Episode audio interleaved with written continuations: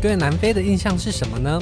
南非共和国位于非洲大陆最南端，是大西洋与印度洋的交界之处，唯一拥有三个首都的国家，拥有繁华热闹的商业中心，也有与湖泊、山脉及原始森林共生的美丽海岸线。国家公园内还漫步着狮子王里的角色。我是主持人 Shen，我是琪琪。想要更了解南非的一切，今天我们将在草原上寻找非洲舞霸。为南非之旅画下美满的句点。欢迎收听《自由南非》。Hello，大家，我们的南非系列终于来到最后一集。对，不知道大家会不会有依依不舍的感觉？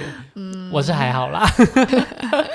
那我们最后的行程呢，就是南非之旅的重头戏，嗯，就是 Safari。哦，那这次饭店提供的 Safari 行程呢，它是有分早晨跟黄昏的。嗯，那我们来跟大家分享一下当时的行程是如何安排的吧。嗯，那早上的话，我记得大概是清晨五六点就要起床喽。对，就要集合。那如果你要吃它的。前面出发前的小点心的话，你就要再更早起一点点。对，那我记得当时，因为其实无论何时早起都是件令人痛苦的事情。嗯，我们不是成型人。对，就是想说，天哪，我出来玩了，还要五六点起床，真的。会有一瞬间会觉得啊，还是我放弃就好。我看黄昏的这样。对对对，反正我已经看过一场了，早上应该没有差吧？难免会有这种想放弃的。对，不过我觉得早上跟黄昏的感觉还是差蛮多的啊。就是你会，因为我们上一集有提到嘛，我们是从天蒙蒙亮还没有日出的时候就出发了，所以你会在一个很很野外、很户外的环境，然后有时候是在一个很开阔的草原中间，然后看到就是日出。对，然后你不一定会看到太阳，但你就会看到周遭整个突然亮起来的感觉，嗯、就是还是会有一点鸡皮疙瘩的，跟万物一起苏醒的感觉。对对对对对。那你如果是黄昏的话，又是另外一种情境。对。所以，即便早起是痛苦的事情，但是通常坐上去，等你真的清醒之后，就觉得 OK，好险我有醒来。对，而且你坐上去就是不得不醒来，因为真的很冷。就一个。但是第二天早上的时候，我还是有想说，哎，昨天早上看过了，今天早上应该可以不用去吧？每次从床上醒来的瞬间都要挣扎一番。那这个猎游的行程 Safari 呢，他早上会先帮大家集合，然后给大家一些热饮，好一点小小的零食，让大家稍微有个东西垫肚子，嗯、然后就会带着大家到外面的集合场，然后大家会坐上自己的吉普车。对，就是分不同的车子。我们那天就是在一个广场，然后就是一个大概。半椭圆形的一个广场，然后就是围了好多好多台吉普车，嗯、应该有十几辆，像车队一样哦，嗯、蛮壮观的。嗯、不过因为我们是一起同行的人，所以当然是被安排在同一辆车。嗯、哦，那我们当时六个人配了一对老夫妻。对，他那个车子啊，大概四排，就第一排就是驾驶座嘛，嗯、然后就是后面会有三排渐高的座椅。所以大概应该可以坐到八到九个人左右，它就像是电影院一样，对对对对，就是后面那一节会比前面那一节再高一点点。对对对对。那其实这个吉普车的坐高还蛮高的哎、欸，嗯、那它其实上去的时候是要蹬着小台阶才能够坐上去那个椅子的。不过这个吉普车虽然很高，但是它并没有车顶，它也没有车窗，你就是一个露天的。对，所以其实你就是在那个很铺路的情况下，然后要去那边看动物。一开始还会觉得很紧张，嗯、好像那些动物随时要跳上来都是可以的。不过后来其实他们也解释。在这边的保护区的动物啊，其实非常非常常看到人跟这些吉普车，所以他们对他们来说，我们已经没有什么吸引力了，他们也不太会跳上来啦。我发现你们很无趣，你 们就是开着车在那边动来动去，然后跟他们就是不会有什么真的近距离的接触，对你不会碰到他们，所以他们就是真的是把我们当。就是可能一动不紧，但是其实他还是会告诉大家不可以下车，不可以逗弄动物。对，然后你不能有太剧烈的动作，比如说你不能站起来，嗯、然后你不能把手伸出去 外面，外面对，不要不要有一些惊扰他们的动作了。而且其实他们在吉普车上面都还是会有一个司机跟一个领队，那领队其实还是有配枪的，所以如果真的有什么紧急状况的话，他们还是。随时可能都有做好最坏的打算。对，但大家可能还是要遵守这些规则啦。我觉得，如果我们、嗯、毕竟我们是去探访这些动物，如果因为你的一些舒适，然后逼迫他们非得开枪，伤害动物来保护你的话，我觉得会是一件蛮可惜的事情。嗯，好，那后来我们就在简短的行程说明之后，就坐上吉普车出去了。就是我们第一次 safari 的时候是黄昏的行程，嗯、是第一天下午到，那时候一定是非常的兴奋、很期待，对，会有看到什么样的动物。那你印象最深刻看到的动物是什么？嗯。印象最深刻，看到，因为我们去的时候啊，想看的大概都是那种就是比较大型的舞霸的动物。嗯，嗯，说到这个，我们就先来分享一下非洲有所谓的非洲舞霸好了。嗯、非洲舞霸呢是在非洲大陆上最，嗯，该怎么说？它是。挑战程度最高的，对，因为我们之前有提到，Safari 以前其实不是像现在只是去看动物，以前是真的是去狩猎的，嗯、所以这几个动物算是相较于其他动物来说，狩猎的难度比较高的，等级比较高的动物啦，就像是有点小 boss 级的感觉，对 对对。要就是要狩猎到他们算是比较困难，要可能你要足够等级高才能够狩猎成功，对对对对。那当然到了现在，这些动物其实。也要找到它们，其实也是难度很高哦。对，因为这些动物其实在呃很长的历史中，可能很多都已经是濒临。因为对，因为毕竟它们等级比较高，所以可能会有很多人想要去猎捕它们，它们所以它们的数量是一直在减少当中。所以现在，即便你没有猎捕它们，你要看到它们就是比较困难的事情了。嗯、所以很多游客也都是以非洲五霸作为这一次旅行搜集的目标，嗯、就像是神奇宝贝图鉴一样，对，要看到四大天王，传说中的神兽。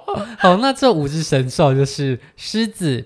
非洲象、非洲水牛、花豹跟黑犀牛，嗯，虽然说不是靠它们的体型来分辨的，可是其实它们的体型也都是相对来说比较大，或者是它可能是比较在食物链上是比较顶层的动物。嗯，毕竟斑马可能到处都是，它也很难成为非洲五霸，数量比较多一点啊。对对对 那。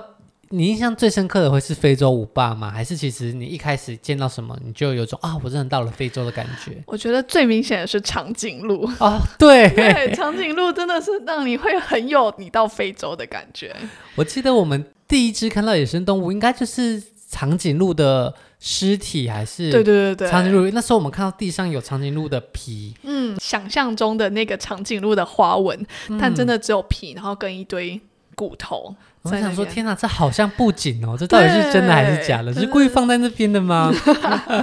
后来我们就看到了活生生真的长颈鹿，对对对出现在我们的车子旁边。嗯、我印象中，当时我们车子开开开开开，就突然间，他就叫我们往旁边一看，然后我们就看到了长颈鹿就在你的身旁，而且长颈鹿真的超高的，嗯、你要抬着头看那只外面的野生动物。嗯、那这个。当下我们其实是觉得很震撼的，嗯，因为没有想到自己可以离野生动物那么这么的靠近，真的非常没有距离感。我记得我们看到第一只长颈鹿的时候，也是惊呼连连狂拍，嗯、但是后来发现长颈鹿其实在上面还蛮常见到的。长颈鹿，我来看一下到底是几颗星的动物？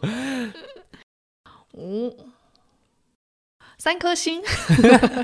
其实园区有一本图鉴，哦，那里对神奇宝贝图鉴，对，它里面记录了保护区里面出现的动物，还有它们难见的程度。它们珍贵程度有几颗星？对，它真的很像神奇宝贝图鉴哦。我那时候我们去逛那个它的园区里面的贩卖部的时候，然后天哪，嗯、这一定要买回家。但我到现在才就是第一次在 认真的把它打开来，非洲以外的地方打开来看。那它就是会记录一下，除了他们园区里面的一些简介之外啊，它就会记录说，就是你常见的动物可能会有哪些，然后它会把它就是你常听到的名字跟它的学名都列出来，然后它的一些习性。啊，然后它的一些特征，还有它的照片，对，让你好好的认它们。然后最重要的是，它会告诉你这个等级是几颗星。我觉得这个几颗星还蛮吸引人的，对，因为你看到五颗星的时候，就会觉得自己赚到了。对，然后总之我们就是第一开始就是从三颗星起跳，看到了长颈鹿。那后来你还有看到什么样的动物是让你觉得很惊喜的吗？我们那时候就在那边说五霸里面其中之一，比如说是犀牛嘛，还有就是我那时候就在迷，就是纸棒，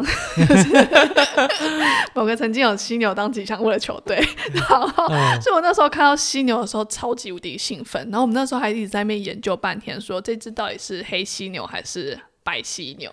因为其实犀牛是有分黑犀牛跟白犀牛的，嗯、五霸是黑犀牛哦。但我们看到其实都是白犀牛居多。对，但他们不是以颜颜色来分啊，好像是就是嘴巴宽的程度，所以那个黑跟白好像就只是一个音译上面的一个意思而已。哦、对，但它原本的意思其实是指宽嘴的犀牛跟。窄嘴的犀牛，但宽嘴的是比较相对温和一点的，所以等级没有那么，没有办法到五霸的等级。然后如果是尖嘴的犀牛的话，就是黑犀牛，然后是五霸的等级。然后我们就研究了半天，我们当时都还是没有结论哦。然后回来之后，我认真的看了这本图鉴之后，发现啊，我们看到的只是白犀牛了。所以五霸我们就少了一块拼图。对，那另外一个我们没有在当场看到的是。花豹，对，花豹就真的难度会蛮高的，毕竟他们就是出没的习性来说，真的很难找到，因为平常好像会在树上。对，而且花豹其实相对于其他五霸的话，它体型是非常小的。嗯，而且它也不是会群居的，所以你不像看到大象或狮子，你就是可以看到比较容易看到一大群，或者是一大群，你比较容易发现它们。嗯，它可能就是在广。大的草地上面的某一棵树上，一只小小的花豹就躲在那边。嗯，而且它们其实身上的颜色又是很融入在当地的环境中的，嗯、所以其实要找到花豹都是特别困难的事情。对，所以我们最终五霸就没有收集成功。对，但是我们除了这五霸的这两只以外，另外三个我们都有看到。对，那大家如果还记得的话，剩下三个就是狮子、大象跟。水牛，水，那这三个里面，你最喜欢的是哪一个？嗯，听起来都还好。听很想很想把水牛去掉，就水牛真的是相对来说比较没什么，没那么比较常见的五霸动物。对，然后它长得没有那么凶狠。没有那么讨喜，它长得就会觉得看起来很很呆。它其实它的脚啊，跟一般的牛不太一样，它是一个非常非常巨大的，然后是一个有弧度的，对，波浪状，有点像是一个发髻，就是接在它的头上，就是大家形容。大家想象牛魔王的那个 脚就是长那样。我觉得水牛的头发有点像法官。法官就是法官，头发卷卷那一种。法官，对对对，所以看到的时候都会讲，嗯，你你为什么可以当五霸？对，大家其实凶起来的时候是蛮凶，其实破坏力是蛮巨大，而且他们好像也是群居型的，对，所以一群水牛冲你冲过来的时候也是蛮危险的事情。这不就是宝可梦的肯泰罗吗？所以我就觉得我们真的是整趟就是超级像神奇宝贝收集的，因为其实神奇宝贝第一代其实那些动物就是。现实生活中会出现的动物，就是动物去调，就是调整它们的外形。对，所以一开始我们真的很有这种代入感。嗯，好，那非洲水牛是相对来说，大家看到会有种 OK，大家可以车子可以移动了吗？我们可以去找花豹了吗？但是另外两个，大家真的就是看到欲罢不能了。对，而且他们这样两个真的真的。就是你会不停的冒出，嗯，好可爱哦。第一个是狮子，我记得看到狮子的时候，大家也是惊呼连连 啊。我觉得还有一个可能的原因，是因为我们另外两个动物都有看到小朋友版的。就是他们刚好都有家族，对，然后小象，然后或者是小狮子，就是小的东西就是可爱。我们第一次看到狮子的时候，我记得是一只母狮子带着四只小狮子走在路上，然后他们就是小狮子就是蹦蹦跳跳的啊。对，那时候还没有看到公狮，但是因为公狮的特征很明显嘛，嗯，但母狮虽然说它的特征不如公狮那么的显眼，但是你看到小狮子在那边跳来跳去的时候，就觉得哦天哪，太值得了！看到猫科动物就是开心。我觉得猫奴应该能够理解这件事情。而且我觉得一开始的时候，就是这时候我们都还在担心到底会不会跳上来的时刻。嗯，对，所以就是会有一种刺激感，就觉得哎天哪，它该不会跳上来狩猎我们给他的小孩吃？事实上是想太多。嗯，完全不会。但后来我们就有看到真的狮群了。嗯、那公狮，我觉得相较于母狮，他们真的比较偏懒散呢。毕竟他们就是主要的工作是巡逻，好像在狮群中负责狩猎的也不知道是公狮还是母狮，哦，是母狮。嗯，公狮狩猎的机会相对比较少一点点，啊，所以他们的工作就是以他们那种显眼的鬃毛躺在那边给大家观赏。没有，他们要巡逻，他们就是他们地盘里面就是他们要维护他们的地盘，哦，然后如果有人欺负他的。家人的时候，他才要跳出来保护。对，但如果是准备三餐啊，这种就交由母狮去就对了。对，怎么 这跟传统社会很像？那我记得当时领队还拿一只手电筒，然后照着地上一只。猫科动物说：“哎，是狮子。那时候我看那只狮子肚子还很大，我们想说，哎，它是不是怀孕了？对，我们那时候还大肆嘲笑你，然后说你没有看到它的鬃毛吗？我就说啊，肚子很大，第一印象就是该不会这只狮子怀孕了吧？就没有想到有鬃毛的狮子是不会怀孕的。后来除了狮子以外，我觉得大象家族也非常的可爱。嗯，我们那时候是在一个路的中间遇到他们的。嗯，他们就是一整群象群，然后因为路的两边有树木，嗯，所以他们就是大象在那边进食，然后小象就在路上那边到处玩耍。而且大象它的体型很巨大，通常前面又是一大堆象群的时候，大家真的是每个人都忍不住屏息。因为觉得啊，好像太大的动静，看到那群象群在旁边，就觉得很可怕。你会想要尽量缩小自己的存在，但是后面发现象群真的是非常的温和，他们就是在做自己的事，也没有在管你。我们在看到大象的时候都不觉得大象是可怕的东西。嗯，但领队说他遇到最危险的经验，好像是他有一次遇到一个大象，然后一直往他前面。逼近，嗯，对，就大象随时要拔腿狂奔，好像来踩死他的感觉。对，而且其实大象跟你跑步，你是跑不赢大象的。对，然后它体积又这么的大，对，只要一脚就是可以踩爆你。对，所以今天如果大象真的想对你做什么的话，你是完全没有任何招架之力的。我最近看了一个影片，嗯、就是大象把。鳄鱼就是踩爆吗？对，就哇，大象真的很厉害呢。所以大象其实最大的天敌还是拿枪人类啦。对，嗯，当时我们在车上的时候，我记得大家真的是目不转睛的看着大象的活动。那小象呢？它也是在旁边，因为小象也是有点屁孩屁孩的哦，真的，小朋友大家都是一样的，他们就是会互相叠到彼此的身上啊，或者是拿他们的鼻子去卷大象的尾巴，就是各种想要吸引别人的注意力，就在那边刷存在感。对，然后我们这群游客当然是干得很开心，嗯、个个都在姨母笑。那后来呢？其实我们这一层以外，可能其他的领队也。接获风声，象群在这边活动，所以后面也越来越多人就一起在这边观看这群大象了。嗯、那我们也是看个十五二十分钟，觉得哎，差不多看够了，那我们就离开，前往下一个景点。嗯、所以其实在这整个过程中啊，你会看到的大型动物其实不少，嗯、几乎每一趟出去，你可能都可以看到一种至两种的大型动物。嗯，可能不止哦，因为我们除了我们刚刚说的五霸那些的话，一些什么河马、啊。然后鹿啊，鹿群啊，哦，对，鹿群，然后斑马群啊，长颈鹿，嗯，对，就是各式各样的动物看到的机会真的蛮高的。对，所以其实除了五霸以外，还有非常非常多的动物，比方说在非洲上面就有很多很多种鹿群，那每种鹿群都有一个英文名字。哦，对，我们那时候就是很认真的想说啊，我们不可以都一副在拍照玩耍，我们要认真的听领队上课，然后就是记下这些动物的名字。那我们现在就是哦，好像有印象有这个。单字，但没有办法连 连到到连出它的长相来。或者记得鹿群有很多种，那有些鹿它可能是很大只，有些鹿是脚很长。对，我记得印象最深刻的是屁股有一个白圈的那种。对，还、啊、有些鹿是尾巴有个白圈特征，对，或是长得很像小鹿斑比的那种鹿。没错，所以其实，在这些过程中，你还是会认识到很多不一样的动物。嗯、那我记得其中有一种鹿，它其实非常大型，脚也很。长，你看到一只鹿超级巨大，是蛮震撼的。嗯，就是不要以为草食性动物 就小小只的，没什么危险性。有时候一只很大只的鹿站在你面前的时候，你也是会有种见到神兽的感觉。那除了看动物以外啊，这个 Safari 的行程它也会给大家一些休息的时间。嗯，那这个 Safari 的时长大概是两个小时左右，大概到中段时候，领队就会让大家喝个。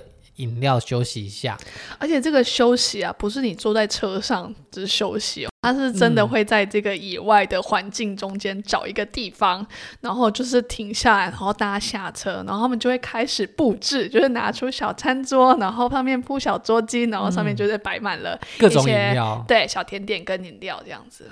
而且他其实挑选的位置，他可能都会看一下周围，哎，好像没有什么可怕的动物了，但是或许。旁边就是水源地，所以你在喝水、喝茶、喝饮料的时候，可能也会有一些动物在你临近的地方活动。嗯，所以你其实就是直接在那个保护区里面享用你的。午茶时光，对，你跟狮子其实是站在同一块土地上的。对，一开始大家也很紧张，不过到后面其实大家也是越来越放松。嗯，而且你看，就是他们领队的表情就是一派轻松，你就说，嗯，好啦，好像应该是真的没事吧？你不要自己跑去一些奇怪的地方就好了。对，你不要自己脱队冲到 对丛林野外，应该是没什么问题。而且我们到那时候还有跟大家一起合照。嗯，我们当时合照的时候就想说，那我们要。既然身在非洲，每个人就要模仿一只非洲五霸动物，或是你最喜欢的动物。嗯，然后我们就在那边每个人模仿大象啊、狮子啊、狐獴啊，大家各自挑各自想要的。嗯，而且还有人说要模仿驯兽师，到底是为何？他只有非在非洲看到驯兽师吗？后来我们还有发现一件很特别的事情，就是台湾跟国外大象的比法不一样。因为小时候大家学大象都是。一只手捏着鼻子，然后模仿大象。对，然后另外一手演鼻子。对，但是其他国家他们演大象不是演鼻子，他们是演耳朵。对，我觉得很特别。就是我们那时候还疑惑了半天，说那个英国爷爷到底比了什么动物，然后后来才发现原来他比的是大象。对对对，他们是把两只手就放在耳朵后面这样动啊动的。对，然后我们就想说，哎，你是不是在卖萌？后来才发现，原来他是真心的在模仿大象。我们以为大象的鼻子是特征，没想到他们以为。为大象，他们觉得是耳朵，对，真的是文化差异啦。嗯，还是其实他真的是想要卖萌，没有，因为其实其他人比大象也是比耳，就是那个英国领队也是比领国领队是比一只手比耳朵，一只手比鼻子，对他们来说耳朵是这么重要的事情。嗯，大象的耳朵有很特别嘛。好，那这个 Safari 的行程其实我们参加了四次，那每次的、嗯。行程都差不多，就是看到的动物都不一样。对我来说，我觉得四次的长度算是刚好。嗯，因为其实，在清晨或是黄昏出去的时候，特别是在这种露天的车，其实风很大，吹到最后面也是会有点疲倦啦，会真的很不舒服。而且我记得我们那时候啊，就是会包围巾啊，然后戴口罩、戴帽子。嗯，但我就只是我真的很不喜欢受风的感觉，就是会。逃散逃红美赛，嗯、那时候的英国夫妇跟队长们都一直觉得我们是不是生病了？每个人都包紧紧。他们没有，我们就是怕感冒，我们就是娇弱。而且那时候毕竟也是南非的冬天，嗯，所以如果大家要去从事这类野外活动的话，可能御寒装备也是要稍微准备一下，不然会蛮不舒服的。嗯，那除了 Safari 以外呢，还有另外一个活动叫 Bush Walk。嗯、Bush Walk 则是他们的领队亲自拿着枪。然后带着大家走到他们营地附近的野外环境当中。对，这个你就没有车坐了，你就是真的脚踏实地的走在这个野外环境里。但相对的，实际的临场感也会更强烈一点。嗯、不过，其实，在野外遇到这种动物的机会就没有那么高啦。对，因为你就是真的是走路啊，而且你只能走在营地附近。嗯、那大部分的时候，可能领队告诉你的都是呃大。那边有什么动物的排泄物啊，或是有什么动物的脚印？嗯、大家可能是看这些足迹或是痕迹，而不是看到动物本身，或者是看一些植物。嗯，好，那结束完这个 Safari 的行程之后呢，其实我们在这个保护区的活动也就告一段落了。那在我们离开之前，也有在顺路的一个布莱德峡谷附近走走。嗯、那这个峡谷呢，它其实著名的就是河谷中会有一些湖穴，嗯，我就是会有。溪水流动的地方，然后有石头滚滚滚滚滚，在河床就会形成一个很大很大的一些洞穴。嗯，那大家就可以走在这个湖穴周围的走道啊，看一下自然的景观。嗯，我觉得就是一个散散步的行程啦，看看哦大自然的鬼斧神工。它就在克鲁格国家公园附近，然后它就是在克鲁格西边的，所以我们就是回。机场附近的路上会刚好经过，嗯、整体上面看起来是还是蛮惊人的景观啊，因为它是一个蛮大的峡谷，它好像是号称是世界第三大的峡谷，哦、就是嗯，第一名就是美国大峡谷嘛，然后还有像什么纳米比亚嗯的另外一个峡谷，嗯、再就是它。所以就是整个景致来说还是还不错，而且它会有一些地方是可以，你可以去泡泡溪水、泡泡脚。好，那后来我们的行程其实在这个最后的幸运湖穴啊，布莱德峡谷之后，就正式画下一个句点。后来我们就回到了南非的约翰尼斯堡，要准备登机回到台湾了。嗯，那其实这样总结来说，在南非这么长的行程里面啊，你有没有什么样的对南非有没有什么样的改观？我觉得在我们印象中提到非洲，你想到一定都只有动物，然后比较野外一点的环境。嗯、但其实因为我们这一次去的是南非嘛，它算是整个非洲里面发展蛮偏高度的国家了，嗯、所以尤其是在开普敦的时候，就是真的很像在一个蛮。蛮发展好的都市，西方城市里面，对，所以就连吃的食物也都是，嗯，整体的感觉你就会觉得，嗯，我现在是真的在非洲吗？然后就是到了后面的，就是去看动物的这些行程的时候，才就是比较更感受到野外的感觉。对，不然其实在中间的。开普敦市区的活动啊，或在花园大道的时候，很多时候你都会觉得自己的非洲感没有那么的强烈。嗯、那这一方面是我们改观的部分，那一方面也可能是让我们旅行中跟我们预期有不一样的地方。在非洲其实是有非常多不一样的样貌的。嗯，而且我觉得很特别的是，我们对于南非的。心态也有很大的调整。我们在出发之前，可能很多人都告诉我们，南非是很可怕的地方。南非一开始，如果大家有听我们前一两集的话，又说我们在海关的时候，就是连真正的海关要来检查我们的行李，我们都紧张的要死。对，我们都说不可以看，问你是谁，为什么你要看？然后他拿警察或什么证明给我们看，我们还想说那是不是假的？那我记得到我们最后一天的时候，然后我们在机场。当时我们好像是要呃去 check in 吧，然后我们在那边报到的时候可以自己印机票出来。其实那个操作也没有很困难，只是有个人就跑过来说：“诶，他要拿我们的护照帮我们印。”我们想说：“哦，好啊，你要帮我印，那我就给你印。”就完全就当时警察看护照都不给他，我们就是随便陌生人就把护照给 就交给他了，他也没有把我们抢走，他就是把我们的护照拿去，然后按按按按了之后。把机票印出来给我们，我们就说哦，好，谢谢。南非人好热情，对，结果才不是热情的，是对钱热情，他就开始跟你要钱。对，他就在那边说，他帮你操作这个，他要跟你拿钱。对，那可是我们已经是回程了。其实我们也没什么钱给他，我们没有。南非币的现金，你们就是在离开前把他们都尽量花光，然后结果我们就说我们没有钱，然后最后我们就是掏出了台币，说 我们只有这个吗？你要这个吗？然后他还想了一下，然后问了一下我们说，所以这个汇率是多少？嗯、最后他竟然连台币都要拿，我想说你到底是要去哪里换成南非币啊？因为在南非是不可能有新台币兑换的地方的。对啊。对啊，不过其实也是反映到这很长的时间，让我们对于非洲的戒心其实是有下降的，就表示这样的环境其实没有那么的紧绷。如果你今天是想旅游的话，我倒觉得只要照顾好自己，我觉得就是基本的安全守则，大家还是要注意的，对对对对，但不用太紧张。嗯，其实大家都还是可以玩得很愉快的。嗯，那如果最后来总结一下，在这个南非之旅啊，你觉得？有没有什么是你最喜欢的？那或者是如果重来一次，你会想要调整的地方？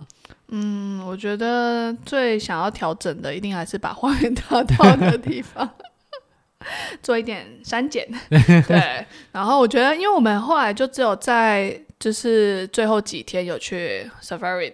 嘛，那它其实除了 Safari 这种就是开车去看之外，还有很多种形式，比如说是坐热气球啊，或者是坐直升机，嗯，那就是你可以从不同样的角度再去更看到非洲这块土地。然后这是我们这次行程排的时候没有预料到的，对。然后再来就是，我觉得我们整整趟的行程来说。偏松散，嗯，对，因为我们中间会有几个是，就是说，比如说飞机是晚上，或者是交通车是晚上的时间，但我们白天就也没有比较没有什么行程这样子。那总结一下，对我们来说，可能到了非洲最期待、最喜欢的一定还是动物的部分。嗯，那如果今天你对于动物也是非常的期待，因此而想要去非洲的话，那我们会觉得你可以把更多更多的时间放在跟野生动物有关的行程。好，那无论是待在度假村来做 safari 的活动，或是参加热气球啊、直升机等等各式各样认识野生动物的行程。那至于其他一些比较陆地上的景点，没有那么特别只有非洲才有的，我觉得大家就不妨可以考虑看看，不论是把你的时间成本，或是你的预算的成本，都挪在野生动物这一部分。对于因为野生动物而想去非洲的人，或许你会觉得这趟旅行带给你的感动或是回忆更多。嗯。好，那谢谢大家陪我们走了十集，哇，也是录了一年呢。哦，对，啊，让突然有点感伤。非常感谢大家，呃，这一年来陪伴我们，把非洲从头玩到尾。我们也跟大家分享了很多很多在非洲旅行的细节跟故事。不知道大家喜不喜欢这样子跟我们一起旅行的感觉呢？嗯，如果你今天也是很喜欢这种比较巨细靡遗，每一项回忆都说的比较清楚的旅行分享的话，那也欢迎告诉我们，说不定我们会考虑再做另外。一个系列这种形式，但是国家当然就换，可能是西班牙或是日本，对，就是等于带大家一起跟我们再去另外一趟旅行的感觉。嗯，好啦，那最后谢谢大家的收听，我们就下周见喽！自由南非跟大家说拜拜，拜拜。